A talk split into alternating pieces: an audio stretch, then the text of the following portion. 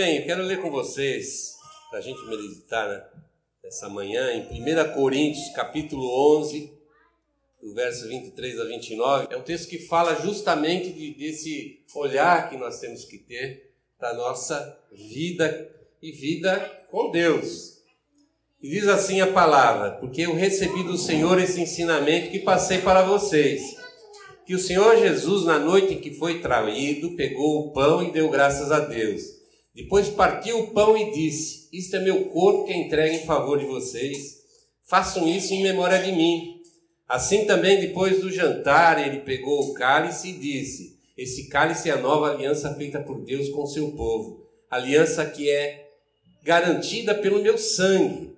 Cada vez que vocês beberem desse cálice, façam isso em memória de mim. De maneira que cada vez que vocês comem desse pão e bebem desse cálice, estão anunciando a morte do Senhor até que ele venha.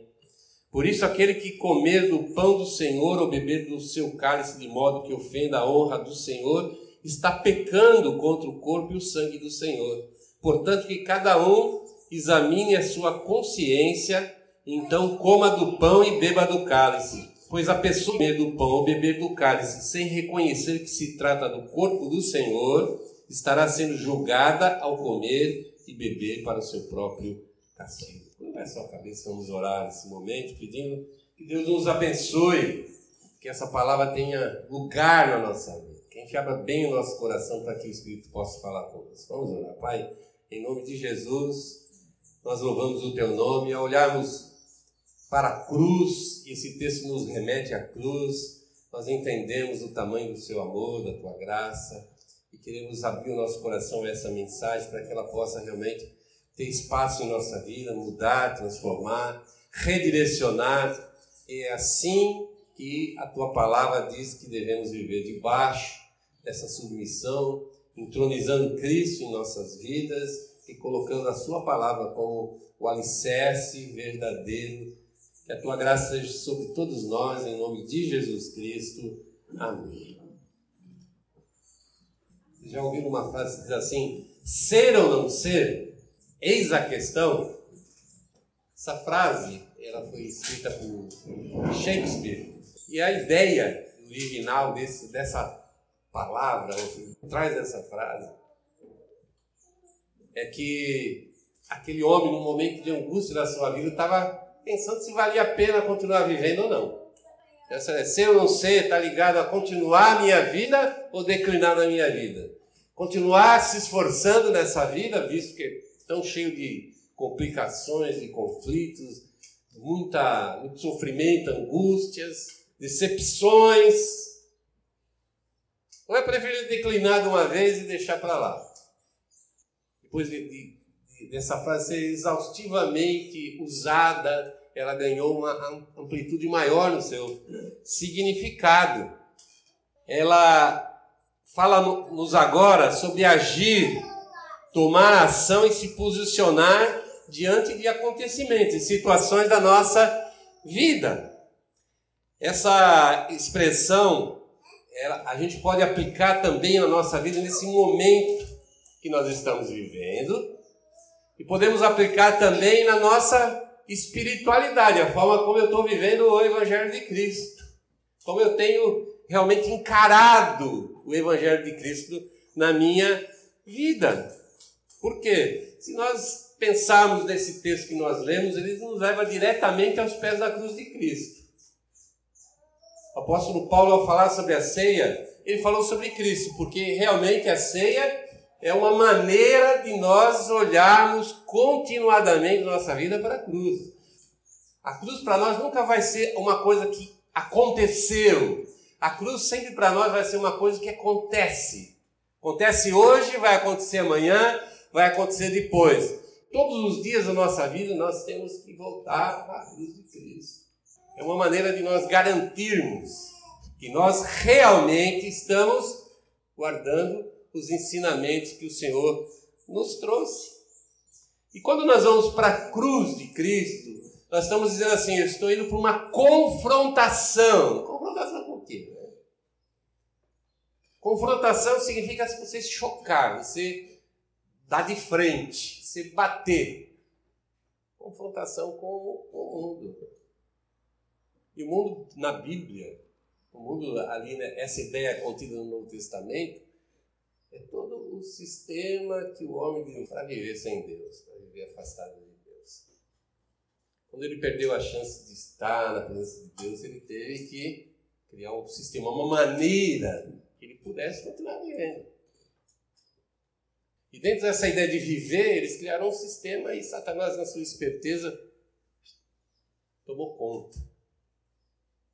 Ele é o, o tutor, aquele que está por trás desse movimento chamado mundo, que despreza Deus, que rejeita Deus, que acha que pode tocar a vida assim, dessa forma, sem Deus.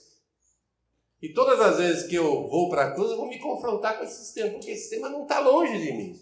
Esse sistema está ao meu redor, esse sistema está no meu dia a dia, está no meu ambiente de trabalho, está no meu ambiente escolar, está no meu lazer, enfim, está no meu dia a dia. E o choque existe porque o mundo traz dentro dele valores e ideias que confrontam, que se chocam com os valores e as ideias trazidas por Jesus Cristo. Não tem como, não tem como essas, essas duas formas diferentes de interpretar, de entender a vida, se juntem ou ande uma do lado da outra, ou formem uma, uma sinergia para que eu tenha uma vida feliz. Muitas vezes nós tentamos até fazer isso, e muitas pessoas tentam trazer o Evangelho para dentro da sua vida, em vez de levar a sua vida para dentro do Evangelho. E o resultado é pífio, é mínimo. As pessoas talvez melhorem, se comportem um pouquinho melhor do que o padrão modelo, mundo, mas infelizmente o modelo padrão de Deus fica extremamente longe. Difícil, muito difícil de agradar a Deus. É o foco, o foco principal da vida de quem teme a Deus, conheceu Jesus Cristo a viver uma vida que de fato seja significativa para Deus então, você se confrontar com o mundo é você supervalorizar a fé em Jesus Cristo. Não é somente valorizar, supervalorizar. Ter isso como a coisa principal da nossa vida.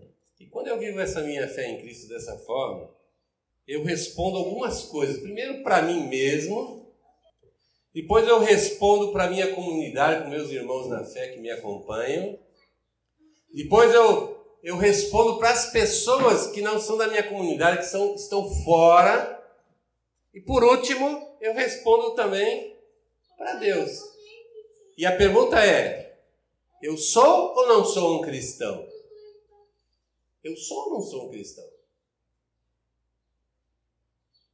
Talvez as pessoas de fora tenham uma impressão melhor do que nós temos de nós mesmos. Porque nós sabemos o que nós vivemos. As pessoas de fora enxergam aquilo que eu quero mostrar. Mas muitas vezes também é diferente. Eu tenho uma visão é melhor de mim do que lá fora. Muitas vezes eu, eu tenho uma ideia de como eu estou na presença de Deus também muito errada. Uma ideia que não tem base do que a palavra de Deus ensina, do que a palavra de Deus nos mostra. E isso produz, logicamente, um, uma impressão muito fora da realidade. Muitas vezes eu acho que algumas coisas que eu faço, algumas atitudes que eu tenho com respeito à vida cristã são suficientes. Mas se você encarar de fato a mensagem do Evangelho, você vai ver que Deus pede muito mais do que uma vida pelo meu legalismo, pela minha, pela minha própria vontade de agradar a Deus. Eu agrado a Deus quando eu cumpro a vontade de Deus. E eu preciso aprender a viver uma vida que cumpra a vontade de Deus. E nessa manhã aqui, eu quero olhar com vocês um pouco para esse texto, para mim entender realmente quando eu sou quando eu não sou cristão. E a ceia talvez seja um momento de eu fazer esse exame. A ceia talvez seja esse momento onde eu possa me encarar de frente e falar: opa, eu não consigo me enganar mais muito tempo. porque a palavra me esclarece. A primeira coisa que, eu, que nós devemos olhar para esse texto é olhar do alto, olhar pela vista de Deus. Verso 23 diz assim: Eu recebi do Senhor esse ensinamento que passei para vocês. Ele continua dizendo: pegou o pão, deu graças a Deus, e eu quero atentar para a frase. E disse: Isto é meu corpo que é entregue em favor de vocês. A primeira coisa que eu vejo quando eu olho para a cruz é o favor de Deus. É um favor imerecido. Nós nunca fizemos nada, absolutamente nada, o suficiente para achar que eu tenho direitos diante de Deus, apesar que as pessoas, via de regra, acham que tem. Nada, absolutamente nada. Que eu posso fazer do meu melhor alcançar o padrão de Deus. Muito pelo contrário. A cruz mostra exatamente isso, que sem a cruz sem a cruz eu estaria irremediavelmente afastado de Deus, completamente fora da sua presença, fora do seu alcance. Mas a cruz me leva à presença de Deus. A cruz me leva para um, para um outro caminho, um caminho muito diferente que eu não conhecia. E quando eu entendo que estou andando num caminho que foi aberto, foi preparado, e praticamente eu fui puxado pela mão de Deus quando Ele derrama sobre a minha vida o seu Espírito, eu entendo que deve haver no meu coração, como cristão, um tremendo, um profundo reconhecimento e gratidão. Não precisa acontecer mais nada na minha vida. Eu não preciso ter um belo emprego, casar com um bonitão, com uma bonitona. Não preciso. Não preciso ser um sucesso de bilheteria. Não preciso. A graça de Deus me basta o suficiente para eu saber que Ele fez o que Ele precisava fazer por mim, o que Ele tinha que fazer, porque ninguém poderia fazer senão o Senhor. E isso enche o meu coração de profunda gratidão. E se você quer uma motivação para a vida cristã, gratidão é uma excelente maneira eu impulsionar a minha vida cristã. Disse o Senhor Jesus: a quem muito perdoou, muito amou. Não é assim? A quem muito perdoou, muito amou. A nossa gratidão a Deus tem que ser o tamanho do perdão que nós recebemos. Normalmente a gente quer um perdãozão e retribui com um amorzinho. Um amor que vai uma vez por semana lá na igreja quando vai. De repente, cai uma, uma represa não sei onde, você manda lá uma lata de óleo, duas roupas que você não usava mais. Opa, oh, amor de Deus. Não é isso. Não é. Essa graça de Deus me constrange a me dobrar diante do Senhor e falar para Ele assim: me usa, Senhor. Me usa. Porque é através de nós, através do, do corpo, através da igreja, que Deus mostra o seu amor, Deus mostra a sua graça e mostra que Ele está afim de intervir na nossa vida. E como cristão, quando eu olho para a vida de alguém e vejo a vida dela completamente desajustada, fora do, do caminho, fora da proposta de Deus, eu não deveria simplesmente falar que dó, que pena. Eu deveria colocar todo o meu esforço em interceder, em lutar por aquela vida, para que ela também tenha a mesma liberdade, a mesma libertação que eu encontrei no meu Senhor. Essa, essa gratidão, esse reconhecimento me leva a ter uma atitude de vida, a eu colocar minha vida à disposição de Deus, Deus à disposição da minha vida, como via de regra nós entendemos ou pensamos que deveria ser assim. Segunda coisa é olhar para trás. O texto ele nos leva realmente a fazer uma reflexão sobre o nosso passado. Diz lá no versículo 25, 26, que cada um deve beber desse cálice, de maneira que você seja, honre o nome e a memória do Senhor Jesus. Ele, ele termina dizendo assim que de maneira que cada um de vocês come desse pão e bebe desse cálice, estão anunciando a morte do Senhor até que ele que ele venha. Eu olho para trás, o meu passado, para dentro de mim, com uma expectativa de que minha, minha vida com Cristo não é só o que eu estou vivendo daqui para trás. Mas existe muita esperança lá na frente. Muita esperança. Existem promessas de um tempo extremamente melhor. O apóstolo Paulo, para falar do céu, ele disse assim: olha, eu não, eu não, ele foi proibido primeiro pelo Senhor de falar, né? mas ele disse: ah, é impossível de descrever o que é essa coisa que a gente chama de céu, que é uma promessa de Deus. Às vezes as pessoas me perguntam: ah, fica o céu, né? Hoje, para mim, o céu é um endereço que eu coloquei no GPS. Estou caminhando para lá. Então, tá indo lá. Entra à direita. Entra à esquerda. Entra à esquerda. De vez em quando você dá uma derrapada, né? Passou a rua. Recalculando a rota. O que, que significa isso? Tomando um jeito de voltar para o caminho certo. Para o caminho certo. Então, todas essas aflições, essa dificuldade que a gente pode ter de andar nesse caminho, até porque Cristo não pintou, sabe, de, de flores no nosso caminho, ele falou coisas tremendas. Ele diz assim: primeiro, a porta é difícil de achar. É difícil achar a porta do Evangelho. Você se encontrar com Jesus, mosca branca. A gente fala, não, é fácil, vem igreja todo lugar. A gente olha para a nossa situação, para o nosso lugar. Mas pense, em outros lugares do mundo, em outras, em outras culturas, a dificuldade que é de se encontrar essa porta que é Jesus. A porta da salvação. Depois ele diz assim que passou pela porta, oh glória a Deus, que ótimo, né?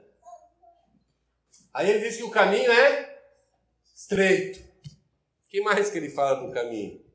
Espinhoso pedregoso, difícil de caminhar. Difícil. Você tem que se esforçar. Você tem que, sabe, falar, eu quero andar nesse caminho, custe o que custar. Porque senão você. A primeira possibilidade que você tem de passar por outro caminho, Jesus falou o caminho da perdição, que tem o quê? Uma porta larga, fácil de encontrar, um caminho largo, bacana, muita gente entrando. Opa! Parece que a, a multidão sempre tem a razão. Parece que a, a palavra de Deus está com a multidão. Quanto mais gente pensa de um jeito, mais certo ele é.